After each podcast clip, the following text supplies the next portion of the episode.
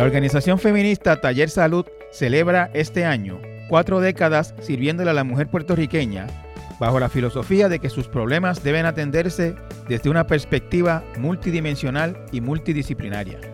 Con motivo de los 40 años de la prestigiosa organización, hablamos con su directora, Tania Rosario, sobre los orígenes de Taller Salud, cómo sus propulsoras entendieron que los problemas de la mujer solo pueden atenderse de una manera integral, cómo llegaron a Loíza y, sobre todo, cómo se involucraron en el que quizás sea el más grande desafío que ha enfrentado esta organización en su historia, hacerle frente a la terrible ola de violencia que hace unos años azotó a Loíza y cómo a través de sus gestiones lograron reducir dramáticamente los asesinatos.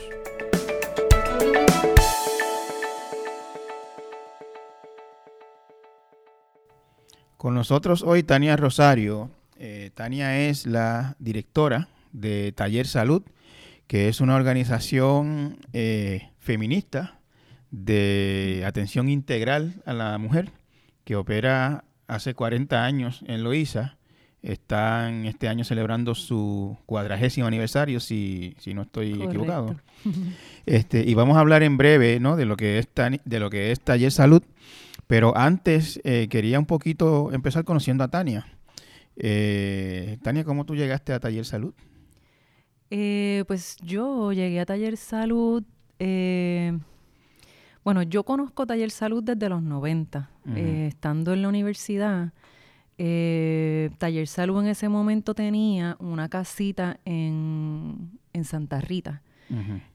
así que quienes estábamos en la UPI entre el 95 por ahí para abajo, sabíamos que existía una organización donde uno podía acudir eh, si tenía dudas sobre sus opciones, eh, en general sobre salud de las mujeres, pero muy en particular eh, opciones reproductivas o de salud sexual. Yo no sabía eso, yo pensaba que Taller Salud era solo de, de Loisa. No, Taller Salud realmente los primeros 20 años eh, giró muy en torno a la Yupi ¿Ah, y este y tuvo unos orígenes de bien cercanos a, al feminismo. Em, es un feminismo interesante el que se dio en Puerto Rico en esa época, porque teníamos las boricuas eh, que se habían ido a Estados Unidos, que se habían ido a estudiar o lo que fuera de diasporicans, diasporicans de ese momento de los 70, eh, que, estaban absorbiendo las corrientes más progresistas del feminismo americano. Y también teníamos nuestro vínculo con Latinoamérica, este, en donde se estaban dando unos feminismos que a su vez luchaban contra las dictaduras militares latinoamericanas, así que eran dos polos eh, bien interesantes de, progresismo, eh, de pensamiento, de acción, de ejecución, de disciplina política, realmente bien interesante. Eh, así que de ahí es que nace Taller Salud, cuando y realmente nacen muchas otras organizaciones en esa década eh, yo diría que la OPMT, que se fundó para esos años también, la Organización Puertorriqueña de la Mujer Trabajadora, em, este, Mujeres en Marcha, por supuesto, eh, Feministas en Marcha, em, que se fundó también unos cuantos añitos antes. Eh, y como unos 10 años después, la Coordinadora Paz para la Mujer, que también es de finales de los 80, eh, en esa década de organizaciones fundándose, se dieron distintas condiciones y entonces hubo momentos en que compartieron sede. Em, alquilaban un local y lo compartían. Entonces, para los 90, el local que tenían quedaba en Santa Rita y todas nosotras eh, sabíamos que existía Taller Salud y un poco idolatrábamos. ¿Y qué, tú, eh, estudiabas en Río Piedra? Yo estudié teatro. Yo ah, estudié teatro, estudié historia, estaba inmersa en humanidades y estaba inmersa en eh, bueno, yo no sé si quizás yo lo idolatro, pero para mí esos fueron como los últimos grandes años de la UPI en cuanto a poner recursos, como hacer como unas inversiones culturales, políticas, sociales en la formación de los estudiantes. Estábamos hablando de los 90, me dijiste. ¿En qué año te graduaste de Yo terminé en el 99, me gradué con la clase del 2000. Y este y ya para 2003 eh, porque ya en los 90 Taller Salud tenía proyectos en Loíza. Tenía doble sede. Sí, pero la, yo, la pregunta que yo te hacía era, este, ¿cómo llegaste a Taller Salud? Pues yo pero, llegué... perdóname, antes de llegar a Taller Salud me dijiste que estudiaste teatro y quería saber si hiciste teatro. Pues por ahí fue que llegué a Taller Salud, por el teatro, sí. yo hice teatro, dirigí, produje y enseñé teatro por 15 años. por 15 em, años. Sí, estuve, fui parte de, eh, de, la compañía Agua Sol y Sereno, eh, tuve mi propia compañía, eh, enseñé en la Escuela de Bellas Artes de Carolina, enseñé en el proyecto Crearte, enseñé en el proyecto de, ay Dios mío, eh, en el proyecto de comunicación de las comunidades especiales que tenía su sede en WIPR. Un proyecto que cogió toda la isla y nosotros nos fuimos como en unas brigadas de comunicación eh, a distintos pueblos a desarrollar proyectos y fue una maravilla, una maravilla de proyecto. Se ve, desde, se ve eh, en lo que tú estás hablando, se, se siente ¿no? el vínculo del teatro y lo social. Eh, no, solamente el teatro como mero entretenimiento, sino como un acto social también. Sí, yo diría que sí. Muy temprano yo percibí este em, que habían eh, convivíamos dos, eh, dos distintas como gravedades, porque te alaba, alaba fuerte. dentro del dentro del departamento de humanidades convivían esas dos eh, tendencias. Eh, habíamos unos mucho más interesados en em, usar el teatro como una herramienta de transformación social y sin perder la, el poder de la inspiración, de la belleza, de la estética, pero bien atentas a que pudiera servirnos para que no requiriera em, no requiriera trasfondo profesional o profesionalizado para poder participar del acto teatral. Y entonces este, había otra tendencia que estaba mucho más inclinada a eh, poder convertirse en profesionales de la actuación o la producción o o la, dirección y que eso pudiese desenvolverse en lo que había hasta ese momento en Puerto Rico, que que en ese momento todavía, aunque decadente, pero todavía había una industria teatral y había una industria de televisión.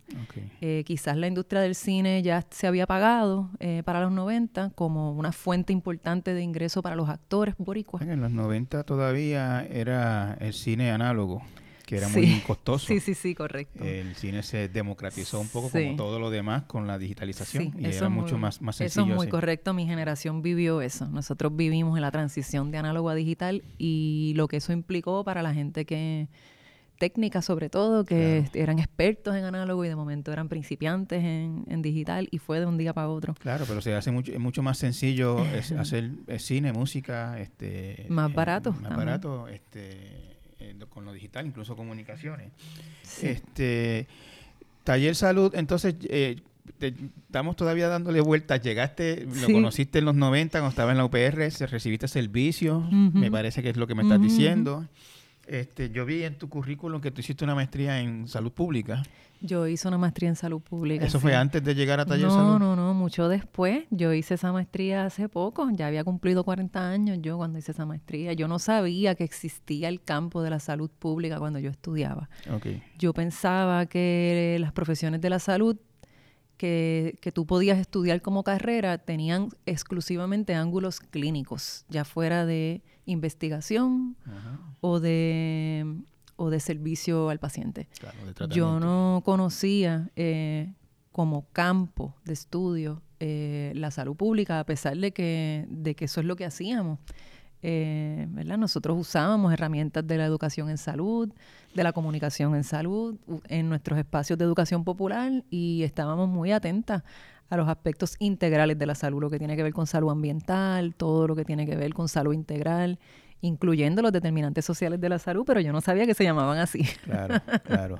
Entonces, ¿llegaste a Taller Salud como empleada o fuiste reclutada directamente como directora? ¿Cómo se dio eso? No, no, no. Me contrataron para hacer una obra de teatro. Eh, así fue que así fue que llegué yo allí en el 2007 em, cuando hubo la resolución 99 para enmendar la constitución que era la resolución que proponía que fuese constitucional el matrimonio entre hombre y mujer solamente. La resolución, si mal no recuerdo, de Jorge de Castrofón. Correcto. Era el, el, prócer que impulsaba esa medida. Este, pues eh, Taller Salud decidió hacer una campaña.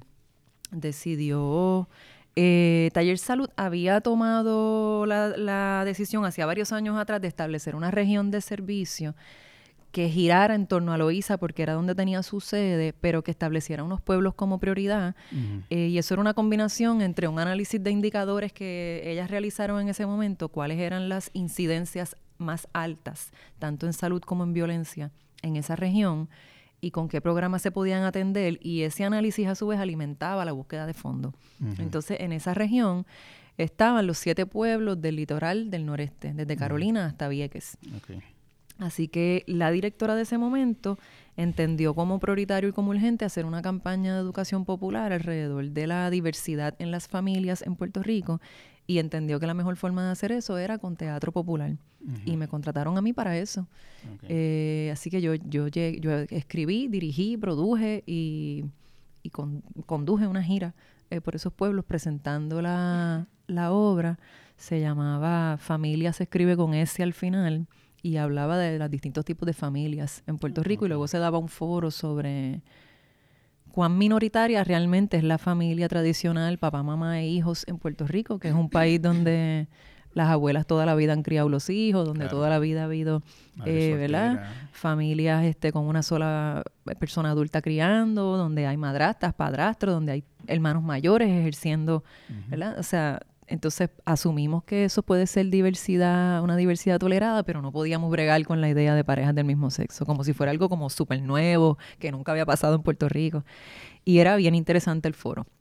Este, realmente la gente eh, los recibía bien, le daba pensamiento, admitían haber sido criados por una abuela o sin papá. Estás hablando de que estás presentando esta obra, eh, de, mostrar las distintas posibilidades que en, las que se puede constituir una familia.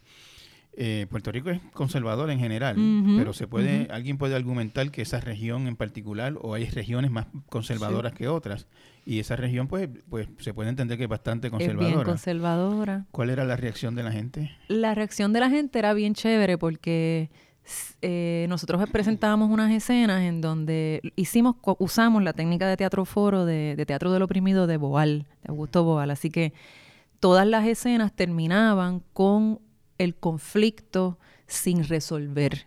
Y entonces le pedíamos al público soluciones y tenían que sustituir un actor. Y entonces el otro actor o la otra actriz, dependiendo de quién sustituyera, tenía que improvisar con la persona del público. Alguien, la del, escena alguien del público entraba. Sí, tenía que entrar y se ponía algún elemento de vestuario del personaje que sustituía, un sombrero o lo que fuera, y proponía otro final para la escena o proponía, ¿verdad? Un poco estábamos tratando de buscar la, la, solución a esas distintas escenas. ¿Qué pasa? Todas las escenas eran distintos arreglos familiares. Entonces la gente se identificaba si había, si había sido criado por su abuela o si había sido criado con un padrastro que quiso mucho o si había sido criado. Entonces empezaban a, a, darse dinámicas de conversación en el público también. No todo el mundo se atreve a subir al escenario, pero mucha gente se atreve a opinar. Claro. La verdad que no, no recuerdo ni un solo pueblo donde hubiésemos tenido eh, reacciones adversas o donde la gente tú no le vieras, ¿verdad? Que tuviesen una expresión de Hmm, no había considerado eso, o no lo había visto desde ese punto de vista. O en, en, esa área también hay mucho, tiene mucha fuerza el, evangelismo, ¿no? las religiones protestantes, este, fundamentalistas, ¿no? Los pentecostales, etcétera. ¿Algún conflicto o problema con ellos? Pues no lo hubo en ese momento. Habría que ver, porque eso ha tenido distintas, distintas picos de influencia. Yo diría que estamos en uno bastante complicado ahora mismo y ya han pasado casi 20 años, eh, más de 20 años. Este, así que habría que habría que mirarlo, pero no no tuvimos una situación de difícil manejo, digamos, y era bien improvisado. Nosotros llegábamos a un terminal de carro público y montábamos ahí y empezábamos. La gente no esperaba que iba a haber una obra, la gente no no, llegaba invitado a una obra, sino que eran sorprendidos por una obra. Entonces, este, eso, eso permitía como de una manera bien orgánica de la gente decidir si querían quedarse, participar y escuchar y quedarse conversando. ¿Y, de ahí qué pasó con tu, con tu relación con Taller Salud? De, ¿Llegaste contratada para hacer una obra de teatro y qué pasó después? Llegué a eso, eh, luego me ofrecieron coordinar un proyecto. Eh, estuve haciendo eso como dos años y siempre yo tenía distintos otros proyectos y trabajaba, seguía produciendo teatro en ese momento.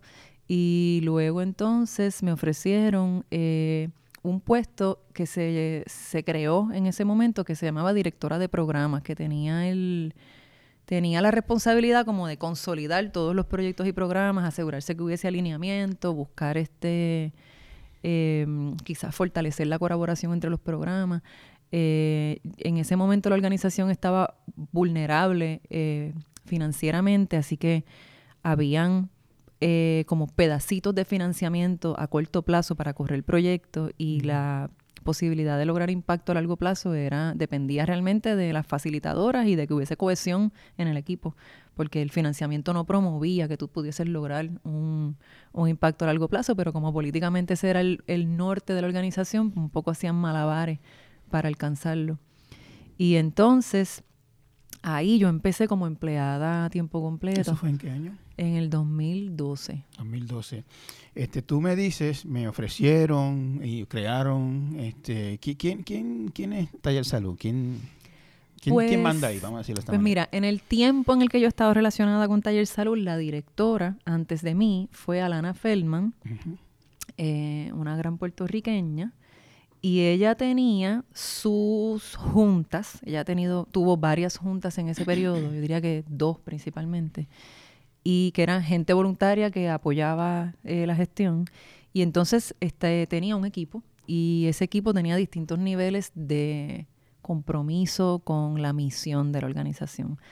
Siempre había su gente que llegaba solo para llevar a cabo un proyecto y, igual estaban allí que estaban en cualquier otro lado, pero de vez en cuando había gente que su compromiso era tal que este, trabajaban en, en circunstancias adversas y además este, con los años hemos visto que nunca han roto el vínculo, que a pesar de estar en otros proyectos trabajando se mantienen bien atentas, buscan mover, promover eh, los mensajes de la organización. Así que había una gente que sí estaba dispuesta a cosas bastante titánicas, ¿verdad? De, de realmente trabajar realmente trabajar mucho más allá de lo, de lo esperado de lo, o de lo pedido. Así que yo diría que cuando yo hablo de ellas, me refiero a esa combinación entre las personas de la Junta, las mujeres del equipo y Alana. Yo, yo sé que la, este, el, la iniciativa, el proyecto empieza con dos mujeres que regresaron de Estados Unidos y fundaron lo que eventualmente se convirtió en Taller Salud.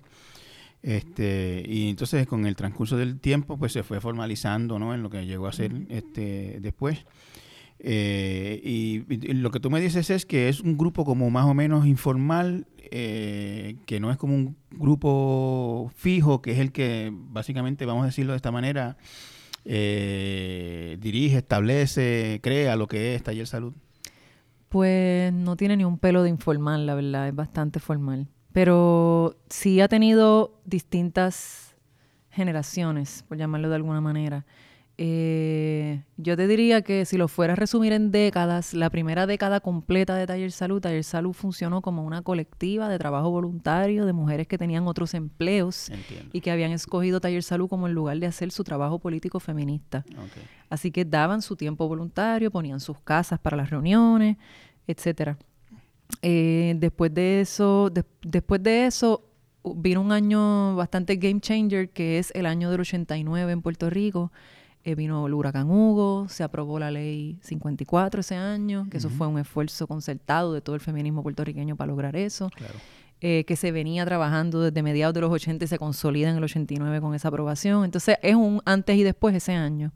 Y se crea también la coordinadora, que es la primera coalición eh, que agrupa a las, a las, organizaciones feministas que trabajando específicamente contra la agresión sexual y la violencia doméstica. Entonces, empiezan a nombrarse cosas distinto a como antes se nombraban, que eso también es importante. Cambiaron los medios, cambió la cobertura sobre esos crímenes, por ejemplo, o sobre esos delitos. Este, todavía se oye de vez en cuando. Se supone que no lo sean, pero todavía... todavía se oye de vez en cuando por ahí, pero antes era la norma de llamarle, por ejemplo, crimen pasional. O lío de falda. O lío de, falda, o lo mató por celos, o cosas así. Así que todo eso se está transformando, está ocurriendo. Esa segunda década todavía la colectiva funciona como colectiva, en términos de toma de decisiones, ellas son las fundadoras, pero está coexistiendo con Taller Salud como una sin fines de lucro. En el 89 se decide eh, este, hacer el registro en el Departamento de Estado y iniciar todos los procesos formales de existir como persona jurídica y tener acceso a solicitar fondos y empezar a trabajar. O sea que Taller Salud nació en el 79, pero lo inscribieron en el registro demográfico en el 89. En el 89. Sí, sí, sí. Y entonces, pues ahí pasan todos los 90 y los 90 es una década de tensión porque conciliar la libertad que tenía una colectiva de tomar decisiones por consenso, de extenderse dos días en una reunión con los hijos, etcétera, conciliar eso con una sin fines de lucro que se convierta en patrono, que, que reclute y contrate personas que puedan sí ser bien buenas profesionales, pero no tengan formación política o no sean feministas o no vengan de ninguna de ningún activismo o militancia organizado. Entonces empiezan a haber todo tipo de choques y esos choques duran 10 años más. Eh, y al final de la década de los 90 se decide disolver la colectiva eh, y mantener Taller Salud eh, con, una estructura de ONG, con una junta que pudiese velar porque la misión se cumpla, al mismo tiempo buscar fondos, pero buscar la manera de fortalecer la organización como tal. Y eso tomó 10 años más. yo, creo que es importante, y vamos a llegar a eso ahora, y que la gente entienda que, que yo te estoy preguntando esto pues para saber de dónde viene y cómo, o y qué es taller salud en términos eh, administrativos o, burocráticos, como sea, pero todo, en todo este tiempo han estado dando un servicio importantísimo, independientemente de si son colectivas, sin fines de lucro, etcétera. Este, y a, a taller salud se le Sí, y, ahora vamos a entrar un poquito más directamente a lo, a lo que son los servicios que da. Eh, a Taller Salud se le asocia, por lo menos yo siempre lo he asociado con Loíza. Es que ¿cuándo llegó a Loíza? ¿Cuándo se, ¿Cuándo se estableció en Loíza? Este, pues Taller Salud llegó a Loíza por el huracán Hugo. Llegó en el 89 específicamente a trabajar con las mujeres de Piñones. Eh, muy concretamente haciendo lo que en ese momento ellas trabajaban era talleres de autoconocimiento y esos talleres giraban en torno a los autoexámenes de mama y vaginales. Así que te puedes imaginar que eso creaba unas, unas circunstancias de confidencialidad eh, y de confianza tan este, mm, atípicas para la época, ¿verdad? En donde esos talleres se daban en, en salas, en marquesinas, en terrazas de mujeres. No había un centro para eso. Claro todas las mujeres que se tenían que desnudar se desnudaban, incluyendo las facilitadoras. Entonces, este, pues no había una jerarquía, la jerarquía que te da el PowerPoint no la había. ¿verdad? No, tú no sabías más que nadie, tú no tenías un cuerpo más perfecto que nadie, todo el mundo junto, incluyendo si habías sido paciente de cáncer de mama y te habías reconstruido los pechos. O sea, era una cosa de, de verdaderamente eh, ponerte en, unas, en un lugar vulnerable para que el resto de las mujeres también estuvieran dispuestas a hacerlo. Y eso eh, eh, transformó la vida de una generación completa, porque esas mujeres se dieron cuenta que en su cuerpo empezaba la opción de ejercer derechos y que si no empezaban con su cuerpo, todo lo demás era una burla. vamos a verlo de esta manera, Tania. Eh, Loíza tiene unas particularidades. Este, es una ciudad, un pueblo eh, de mucha pobreza y de violencia. Eh, y entonces tú me estás diciendo que a través de el esfuerzo de ustedes se fue dando una transformación en, en, las mujeres de ese pueblo. No solo en ellas, yo pienso que también en las mujeres de la colectiva. Ustedes, también, eh, ustedes también a su vez... Yo estoy segura que sí. Yo puedo hablar de mi propia experiencia, de lo que me ha transformado a mí. Yo, yo quería preguntarte precisamente sobre eso. Tú no eres de Loíza. Yo no soy de Loíza. ¿Tú tenías algún conocimiento especial de Loíza antes de Taller Salud? Pues no realmente. Yo, este... Mm, Piñones, etcétera. Lo que, todo, el mundo lo que todo el mundo conoce y también, este, ¿verdad? Loisa tiene su propia vibración y, y es fuerte su vibración. Así que uno no sabe exactamente por qué no puede irse de un batey hasta que termine de tocar el barril, aunque uno no entienda lo que está pasando, no se queda ahí parada y no, y no se mueve. Así que hay algo, ¿verdad?, de Eloísa que es este, que, eh, pues, que es como una fuerza particular que tiene que ver con la cultura también y tiene que ver con la historia de ese pueblo que nos ala a todos de maneras que uno no necesariamente entiende racionalmente. Así que eso sí yo lo sabía. Eh, y eso de hecho lo he vivido en otros pueblos también. Puerto Rico tiene como esas áreas en donde uno dice, no entiendo exactamente qué está pasando aquí, pero no me puedo ir. Em, y eh, no, yo no tenía eh, una relación ni familiar, ni ni especial, digamos, con, ese pueblo como, la, como con ningún otro. Realmente mi trabajo comunitario siempre, siempre mi lealtad era con Puerto Rico. Y daba igual donde yo estuviera, si era Juana Díaz, si era Vieques, Barceloneta, eh, en todos sitios siempre hay un dolor. ¿Y qué te, y qué te, qué te, vamos a decirlo de esta manera, qué, qué te enseñó Loisa así cuando entraste en contacto profundo por primera vez con, con ese pueblo? Sí, yo em, antes del huracán... antes del huracán eh, María. Antes del huracán María, sí, porque para poco yo era una niña, pero antes del huracán María yo, yo aprendí de las mujeres de Loíza em, que, em, que hay una fuerza eh, que es ancestral y que es capaz de empujarte a sobrevivir cosas bien duras y que a pesar de,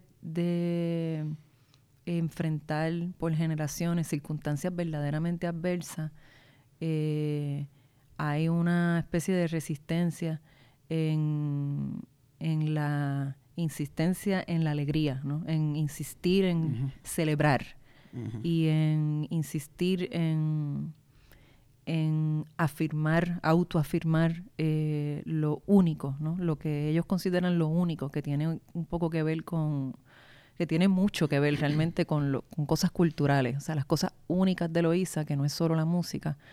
Eh, ese orgullo por el arroz con coco y la comida al burén y las cosas especiales que solo tú conoces si eres de ese pueblo. la, insistencia en esa autoafirmación, a pesar de que, de que esas mismas cosas los han mantenido marginados por mentes mezquinas y políticos que no, que no sirven, este, a mí me siempre me causó muchísimo asombro. Eh, yo vengo de una familia de mujeres bien fuertes que también vivieron circunstancias bien adversas porque, pues... ¿De dónde tú eres? Yo soy de Guaynabo. Eh, mi mamá es de Santurce, su mamá es de Puerta de Tierra, mi papá es de Ciales. Em, y esa generación de mis abuelos, pues, vieron San Felipe y vieron Puerto Rico en una miseria que nosotros no nos podemos imaginar. Y yo siempre pensé que ellos exageraban. Yo no, yo no les creí. Bueno, cuando María lo vimos todo. Y cuando llegó el huracán, este, ¿verdad? Que nosotros con toda esta tecnología y todo este progreso y todo este adelanto y estábamos este llorando haciendo fila en las gasolineras y, ¿verdad? Por hablar de la pérdida sencilla, no la pérdida compleja. Este, yo dije, este, aquí si no si no reclamamos la herencia de lo mejor que tenemos de esas generaciones viejas, no vamos a sobrevivir. Y en Loíza, eh, en donde yo pasé los primeros 60 días después del huracán, yo lo vi en acción y lo vi como, no, como es bien difícil de explicarlo, pero fue bien rápido. Allí no hubo espacio ni tiempo para esperar. Ellos sabían que nadie los iba a ayudar ellas estaban bien organizadas, no tomó 48 horas, esas mujeres habían levantado censos por cada comunidad y sabían exactamente dónde estaban las prioridades de salud y cuál era la gente que primero se iba a morir. Sí, ¿verdad? Y automáticamente, pues nosotras y, pusimos... Perdóname, ¿organizaciones que existían o organizaciones espontáneas que surgieron? No diría que fueran organizaciones, yo diría que eran civiles, ciudadanas. Claro, pero quiero decir, era, era este, qué sé yo, un comité de vecinal que existía o, en algunos casos sí, porque Loiza tiene unas cuantas organizaciones, unas cuantas eh, comunidades que llevan más de dos, tres décadas bien organizadas, pero no es la mayoría, no era la mayoría para nada.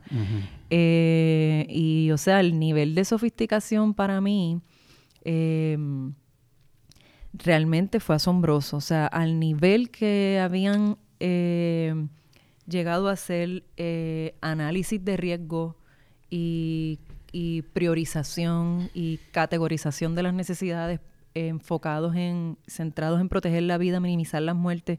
O sea, era a un nivel de verdad que ojalá hubiésemos tenido un gobierno así. Parecía que lo, hubieran, que lo, habían estudiado en la universidad. Ojalá hubiésemos tenido gente en el gobierno con esa agilidad eh, para, eh, con esa agilidad y con esa, con esa agudeza de identificar que, o sea, en circunstancias de, de emergencia lo que uno tiene que hacer si uno puede salir a la calle y caminar es minimizar muerte y, eh, minimizar angustia de la forma que sea. Todo lo demás tiene que esperar. Pero imagínate tú. Así que eso yo lo aprendí allí.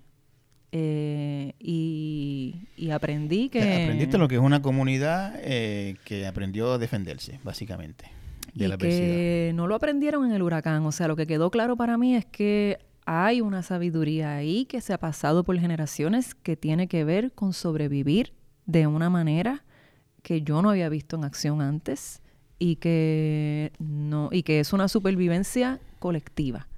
No, yo no vi eh, ni jaibería ni gente buscando su propio beneficio, este a costa de los demás, ni gente queriendo más agua o más arroz. O sea, yo no vi eso.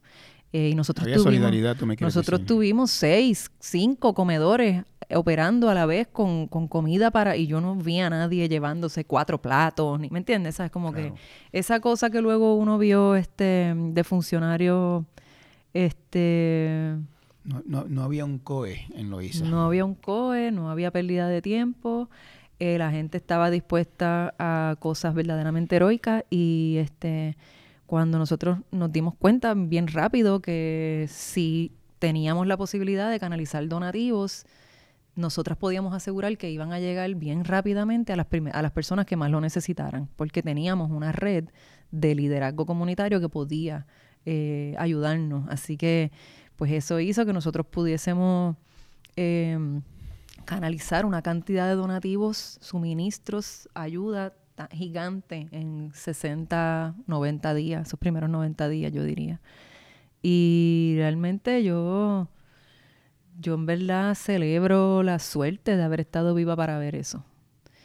Eh, espero no tenerlo que ver nunca más realmente porque también sufrimos mucho, pero me hizo hacerme bien consciente de que definitivamente eh, hay que ocupar otros espacios de poder y la gente aún hay, hay una tremenda eh, sabiduría y una tremenda sofisticación de los conocimientos en espacios no formales eh, con personas que no han recibido necesariamente educación paga o, tradicional y aún así son muchísimo, pero muchísimo by far más educados y más conscientes que gente que con maestría. Tania, antes de María, eh, quería eh, que nos explicara un poco eh, la, qué es lo que hace Taller Salud, los servicios que da. allí puede ir básicamente cualquier mujer, niña, adolescente del pueblo y qué pasa si llega allí diciendo, mira, necesito ayuda. Sí, nosotras em, ahora mismo, nosotras trabajamos tres iniciativas. Esas iniciativas tienen em, dos, dos estrategias. Una estrategia es la estrategia de servicio directo eh, para brindar, ¿verdad? brindar apoyo y también eh, mitigar daño, etcétera. Y, y, la otra estrategia paralela es la estrategia de incidencia. Eh, así que en cada uno de los asuntos en los que nosotros nos involucramos, mm, por un lado damos servicio y por otro lado nos reunimos con quien haya que reunirse, de la gobernadora para abajo, para corregir lo que esté incorrecto, denunciar lo que esté eh, malas, ¿Cómo, malas cómo- prácticas. cómo que, por ejemplo? ¿Qué, qué, qué, qué- qué problema así de salud femenina ustedes han encontrado allí que, que ustedes han tenido que ir más arriba? Pues para nosotras la salud es bastante amplia, pero para hablarte de algo bien reciente y concreto, pues todo el tema de eh, los asesinatos de mujeres eh, en los últimos años con, con, ¿verdad? Que no solamente Taller Salud, pero que llevamos denunciando que hay un mal manejo de los protocolos existentes y que eso está poniendo en peligro las vidas de mujeres que buscan ayuda. Y Taller Salud tiene un proyecto de, de, para atender violencia de género, sobrevivientes y víctimas.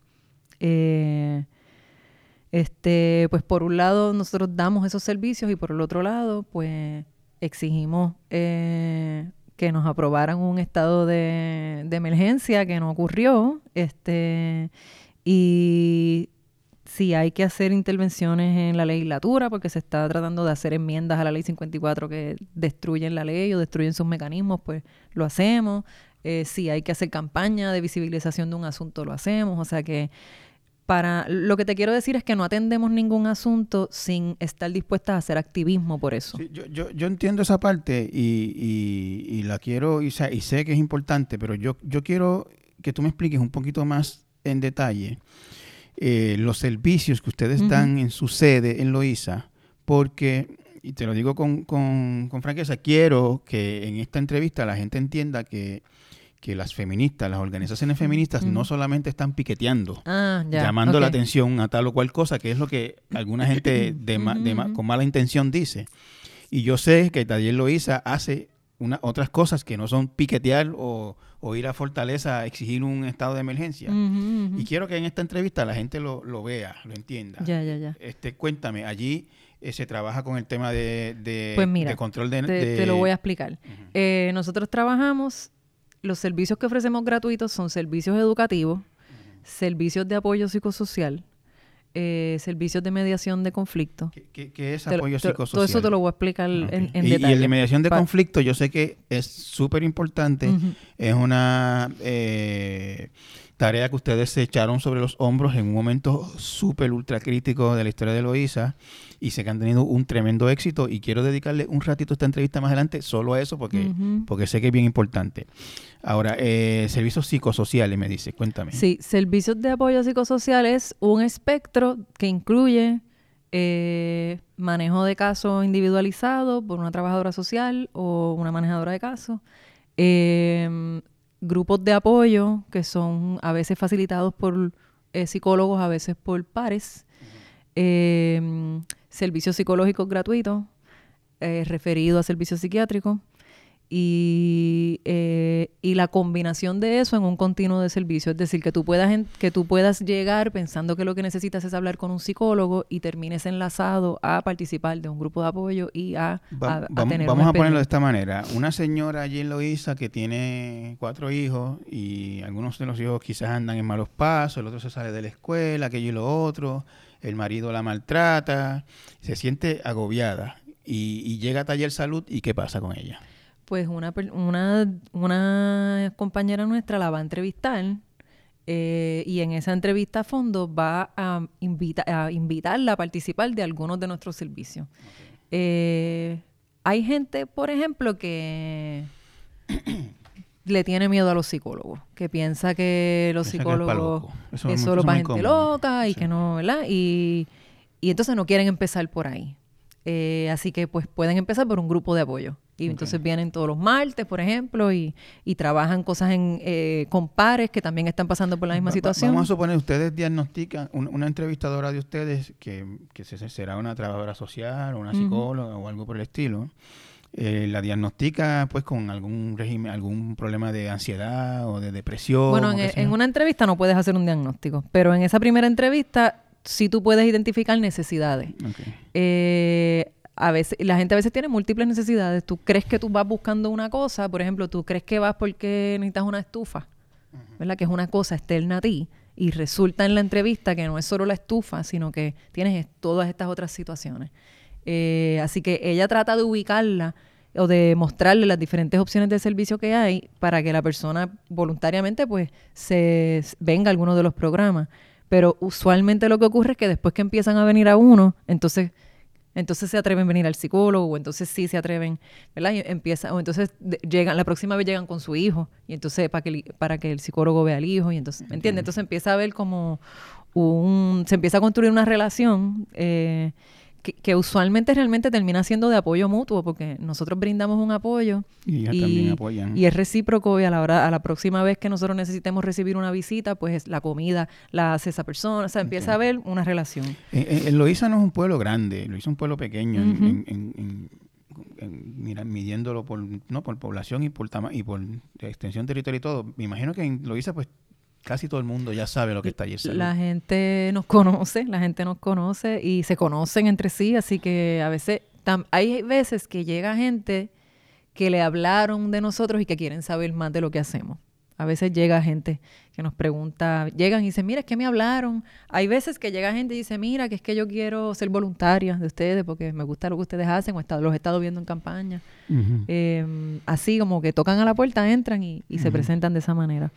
Este, mm, también eh, los servicios educativos son de distintos temas, así que nosotras trabajamos con niñas, con adolescentes, con mujeres adultas y con profesionales. Esos son usualmente los grupos en donde nosotros donde damos adiestramientos o capacitaciones de distintos temas. A veces son grupos largos. Eh, nosotras tenemos una formación de un año de promotoras de salud comunitaria pues esa, eh, a esa formación, pues esas mujeres se matriculan y tienen un primer semestre de unas capacitaciones los viernes, después en el segundo semestre tienen un laboratorio de comunidad, luego tienen este, una sección... Promotoras de salud comunitaria, así se llama. Así se llama. Y, que, y cuando una persona se gradúa, si se le llama así de ese curso o de ese adiestramiento, ¿qué, ¿qué puede hacer esa persona? Pues usualmente las mujeres que vienen a esos cursos son mujeres que ya son líderes que tienen un interés por mejorar las condiciones de su comunidad, pero que no necesariamente manejan em, ni conceptos de salud pública o salubrista, eh, ni conceptos de equidad, equidad en salud eh, y equidad racial, equidad de género, eh, y no necesariamente manejan un marco de derechos humanos. En, otras palabras, desconocen quizás las raíces de los problemas que, que están enfrentando. Sí saben reconocer lo que es injusto, están indignadas ya por lo que es injusto y tienen una inclinación a servir. Así que están automotivadas a corregir cosas, pero no necesariamente tienen un marco que les permita hacer una evaluación y proponer soluciones eh, que integren las mejores prácticas que tenemos ahora disponibles y también enfoques de derechos humanos en lo que tiene que ver con salud comunitaria.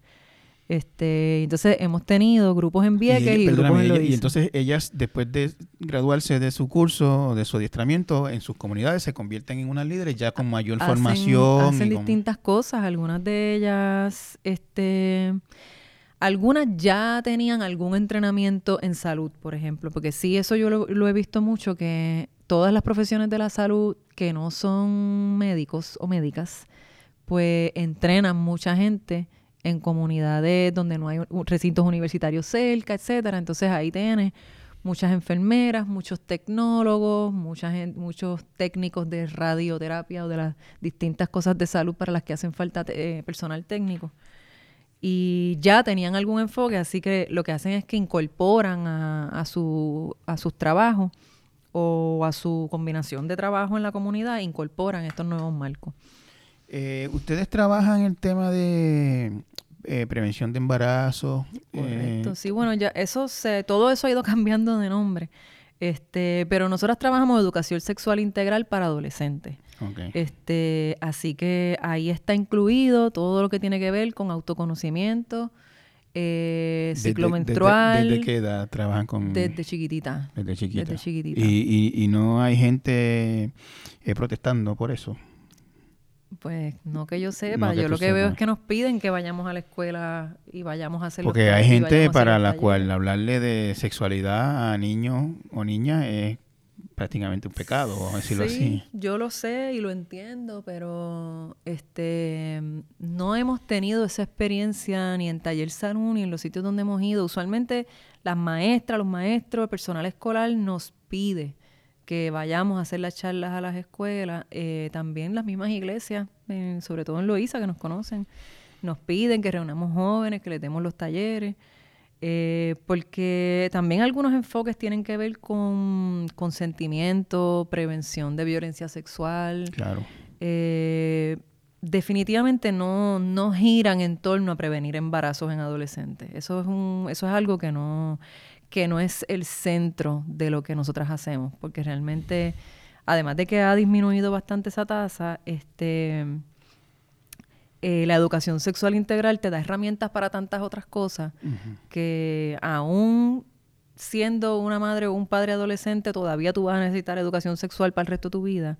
Así que no, no gira en torno a eso. Sí les da herramientas y son herramientas importantes, sobre todo para lo que tiene que ver con establecer límites, porque hay un poder. Establecer límites, tú decir, en la relación. Pues eso es lo que pasa, que parece que solo tiene que ver con límites sexuales o límites románticos, pero realmente la capacidad de atreverte a decir que no quieres no es solo para eso. Entonces, tienes que practicar, tienes que tener escenarios donde practicar cómo se escucha eso de, ti misma, porque si tú vienes de espacios en donde mm, tú no retas nunca la autoridad, tú concedes la autoridad siempre a algo externo a ti, tú no te atreves y no sabes que puedes decir que no. Y a veces eso te pone en riesgo, incluyendo a los varones. Este, lo que pasa es que las mujeres y los varones se socializan distinto en Puerto Rico y los riesgos son distintos. Una joven tiene más riesgo sexual que un varón y un varón tiene más riesgo de, que, de tener un alma en las manos a una edad más temprana que una nena. Este, siguen siendo riesgos los dos y siguen siendo riesgos de muerte. Así que para nosotras, pues nosotras estamos enfocadas en reducir riesgo, el que sea. Así que pues sí, ciertamente tener herramientas para tú sentir que tienes la capacidad de consentir a algo o no, decirlo, detenerlo, buscar ayuda si no lo puedes hacer solo, pues no solo te sirve para eso, te sirve para la vida entera. Sí, eh, tuvo, ha tenido un problema de violencia por, mucho tiempo, pero ese problema de violencia fue alcanzó un nivel bien, crítico. Eh, yo, si mal no recuerdo, fue a finales de la década de los 2000 por ahí, este, 2008, 9, 10, ese, ese tiempo por ahí. Eh, que había una guerra entre comunidades, no se podían cruzar de una calle a otra, etcétera, etcétera. Eh, se convirtió un poquito como en un issue de atención de todo Puerto Rico, lo que estaba pasando en Loíza. Y Taller Salud en su momento adquirió un rol protagónico en manejar esa situación. Cuéntanos cómo fue que pasó y que, cómo llegaron a eso. Eh, nosotras en el 2009 tuvimos un, teníamos un proyecto con jóvenes eh, y en uno de esos espacios de reunión de los jóvenes, al salir del taller, hubo un tiroteo en donde uno de los jóvenes nuestros eh, fue asesinado. Y eso eh, detonó una serie de conversaciones en la comunidad que empezaron como grupos de apoyo y terminaron como grupos focales para manejar la pérdida y también para conocer el sentir de la comunidad en cuanto a cómo veían la violencia, si lo veían como un problema de salud pública, como una cosa epidémica, como un, como un, eh, como un problema consecuencia de las desigualdades históricas que había vivido la comunidad, y si, y si lo veían como una prioridad suficientemente alta como para buscar maneras creativas de intervenir que trascendieran el asunto de la vigilancia y la policía. Este, y sí, encontramos que sí, que, que no solo era una prioridad para la comunidad, sino para las mujeres. Era una prioridad de salud, era más importante que cualquier cosa que tuviese que ver con su salud física o emocional. Imagínate lo que, imagínate lo que le puede causar a la salud de una mujer vivir con el miedo de que le maten a su hijo o, o, de que le hayan matado a un hijo ya. Sí, así que en ese momento, pues yo diría que Taller Salud vivió su, una de sus transformaciones más importantes que fue asumir em, la prevención de la violencia comunitaria como una prioridad feminista. Y, siendo este un problema que es tan común en tantas comunidades y que se lleva tanto tiempo luchando con ese problema sin éxito, porque pues la, violencia sigue siendo un problema gravísimo en Puerto Rico, aunque sube y baja a veces por, cuestiones eh, cíclicas, ¿no? Eh, no, no, hubo en, ustedes como el decir, wow, ¿cómo nosotros vamos a, a manejar este problema que en el que tanta gente ha fracasado. Sí, sí, sí. Fue, fue complejo, fue largo, no fue inmediato, eh, requirió conversaciones al interior de la organización, requirió incluso modificar la misión de la organización, algunos de los valores, incluir eh, valores nuevos, ampliar eh, el alcance de la misión y este incluyó hacer una investigación de modelos evidenciados que pudiésemos nosotros adaptar culturalmente a Loíza y, y en marco político poder hacerle un, añadirle el marco político feminista. Este, mm, y eso se, y eso tardó casi tres años. Eh, al final del 2011 eh, teníamos fondos y tuvimos reclutadas las primeras empleadas. ¿Cuál, cuál fue el, el, modelo o, o, la estrategia que ustedes decidieron o escogieron para luchar contra ese problema? Eh, nosotros usamos, eh, adaptamos un modelo que usaba eh, una organización en Chicago, que en ese momento se llamaba Alto al Fuego, Ceasefire, y ahora mismo se llama Curando la Violencia. Ese modelo había nacido en la Universidad de Illinois, en la Escuela de Salud Pública, y este, básicamente planteaba eh, un modelo de, prevención terciaria en donde tú intervenías eh, cuando la violencia ya había ocurrido, pero para prevenir eh, escaladas, venganzas y, nuevas, ¿verdad? Y, nuevas situaciones de violencia que fueran resultado de, de Intervenir, ¿qué quiere decir, este, Tania?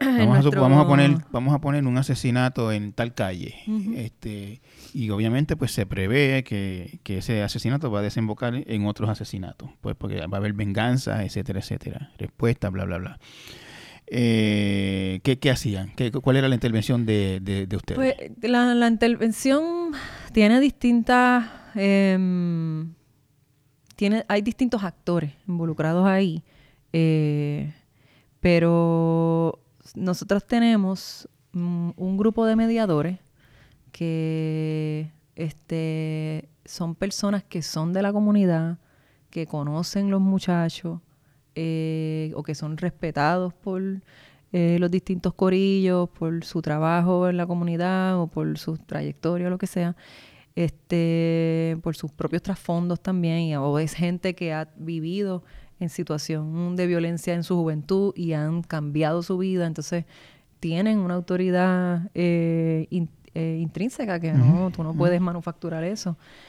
Y además gente que le importa a su comunidad y que quiere una mejor vida para todos esos muchachos y que este y que creen las segundas oportunidades y que creen el potencial que, que, les ha sido negado y creen de verdad en eso. Así que eh, esa gente que son mediadores, eh, mediadores entrenados, certificados, pues trabajan en ganar confianza eh, para que para ser consultados, ¿ves? para estar, estar disponibles, para que los mismos muchachos ventilen, hablen, entonces empiezan a identificar posibles escaladas, las direcciones en que podría escalar la violencia. No es mucha gente haciendo eso. Yo lo sé, realmente. Son unos, cuantos. Pero ¿qué ocurre? Que, que la gente aprende rápido eh, y la mediación es una destreza.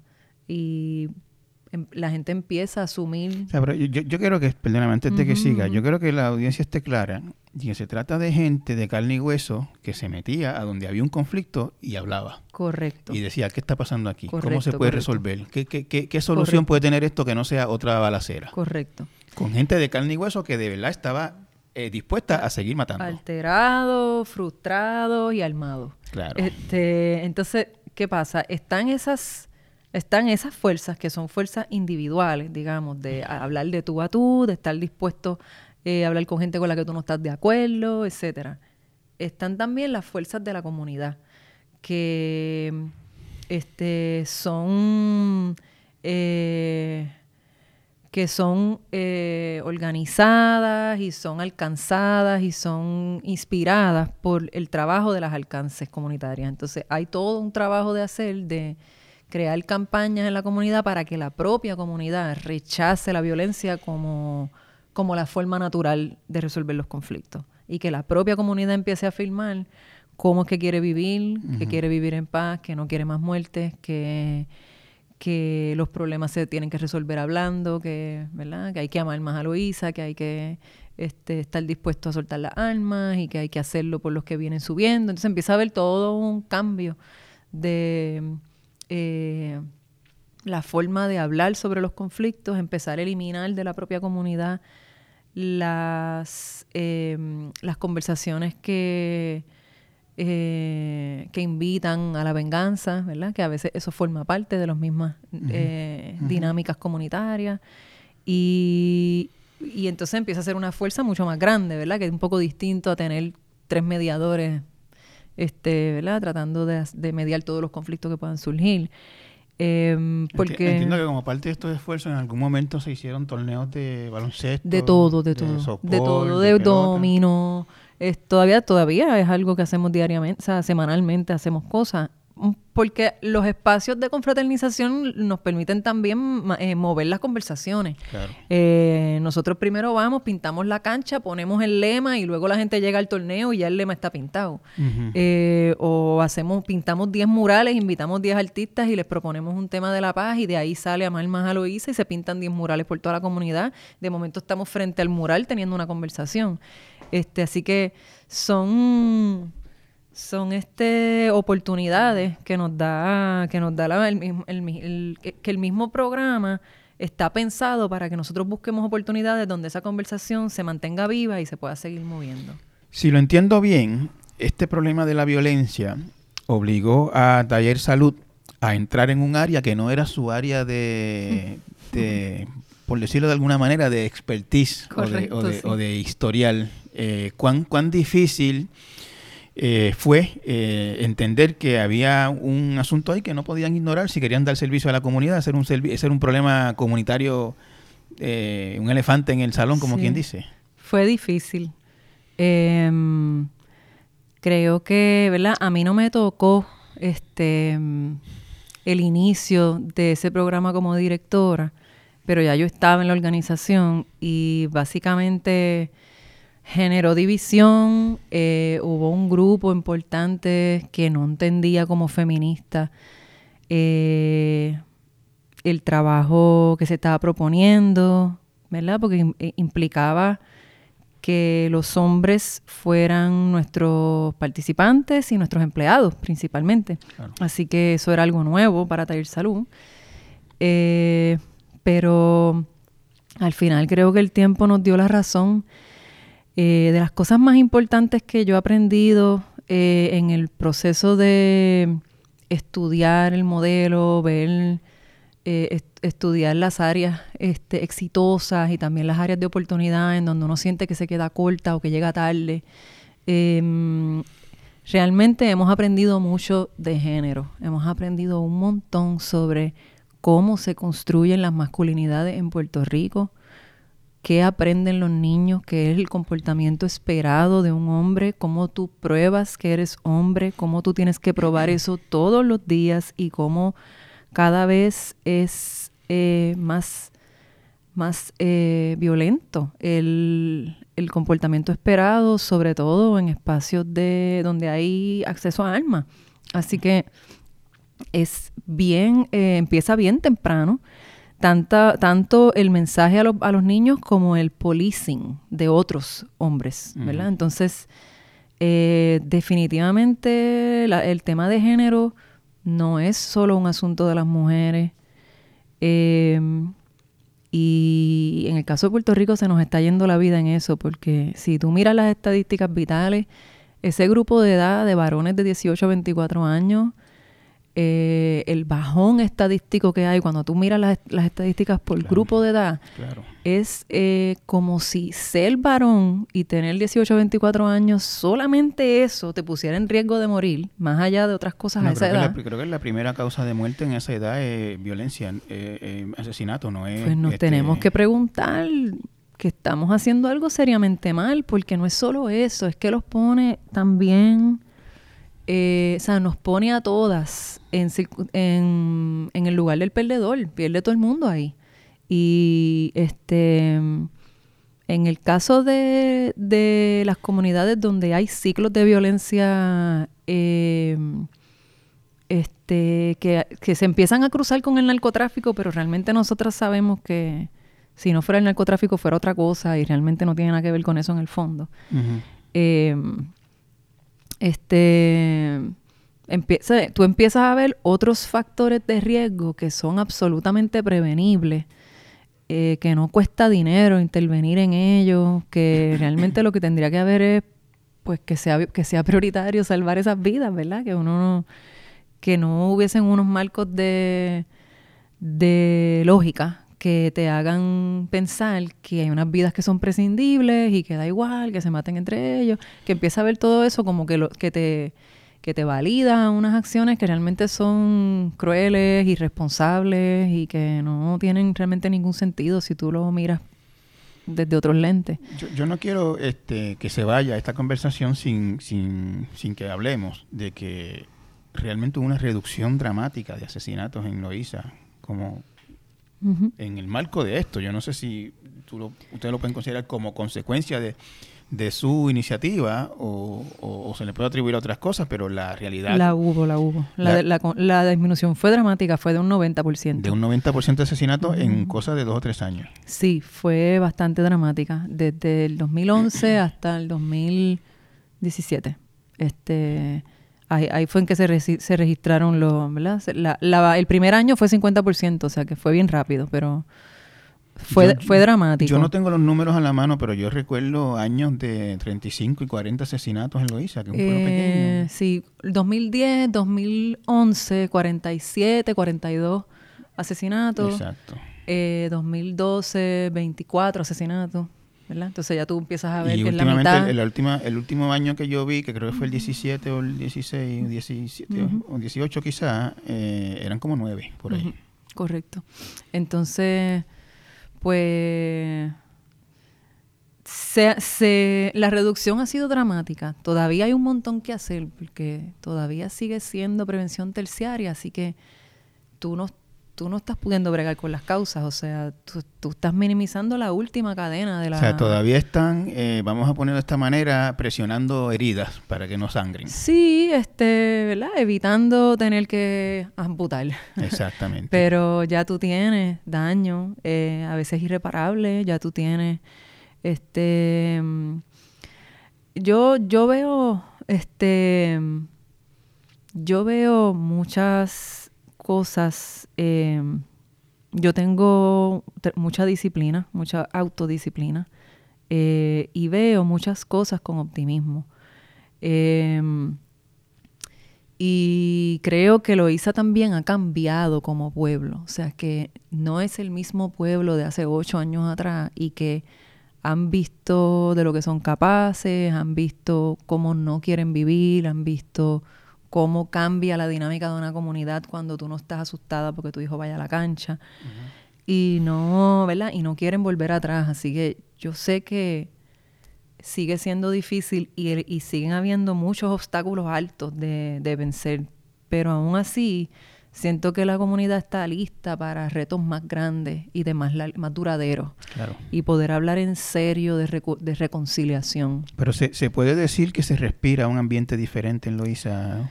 Sí, siguen habiendo muchos retos. Uh -huh. Este y hay cosas verdaderamente que uno no controla, que son cíclicas y que este de, momento uno está en una paz aparente y negociada y de momento cualquier cosa puede alterar eso. Uh -huh. eh, pero yo diría que en las capas más, más profundas eh, sí hay un compromiso con la paz.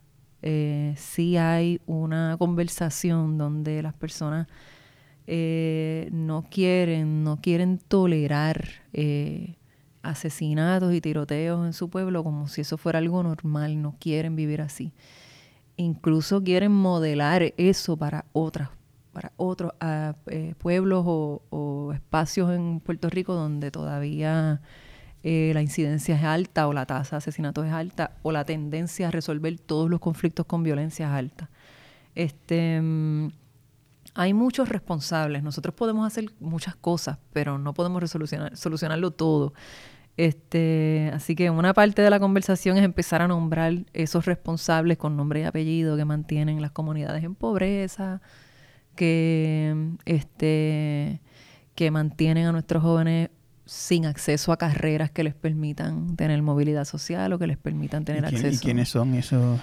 Eh? Este, pues por ahí tenemos unos cuantos en nuestro gobierno, eh, en nuestra legislatura, en las agencias. Eh, este, y en la empresa privada, este, ¿verdad? Ofreciendo empleos inestables, mal pagos, que te sale más caro trabajar que no trabajar y ellos saben, porque yo estudié teatro y yo puedo calcular ecuaciones matemáticas bien rapidito, así que si tú estudiaste economía, pues no me puedes decir que no puedes hacer ese cálculo. Claro. Así que realmente...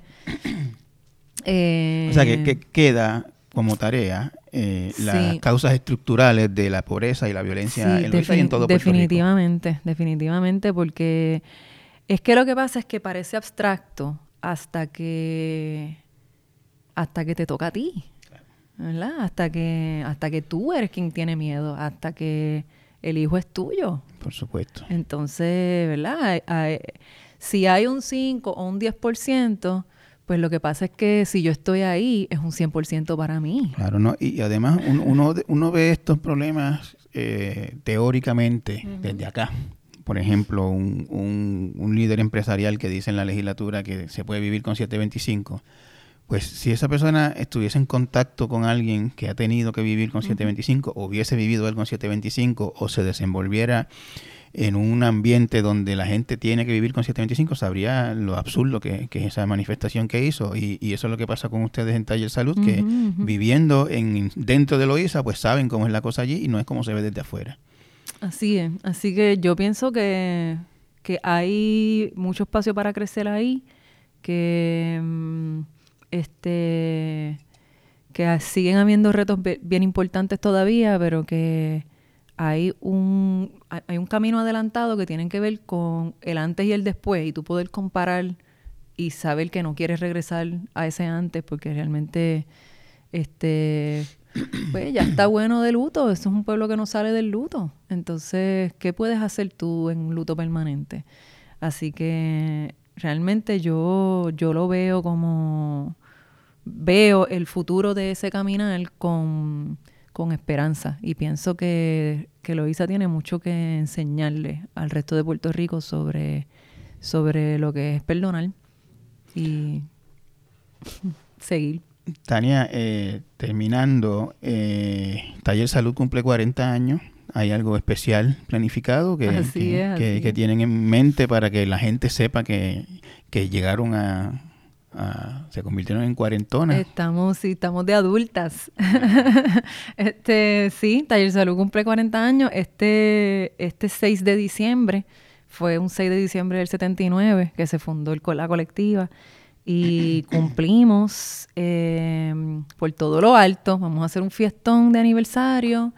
Ese fiestón incluye música en vivo, incluye la presentación de un libro de aniversario, incluye la presentación de una serigrafía de aniversario, así que esperamos tener este con nosotros allí para celebrar eh, a todas nuestras aliadas, a toda la gente que nos quiere, que cree en nuestro trabajo. ¿Y ese este, fiestón es allá en Loíza? No, ese fiestón lo vamos a hacer en la plazoleta del Popular Center. Okay. Nos está uno de nuestros auspiciadoras eh, es la Fundación Banco Popular.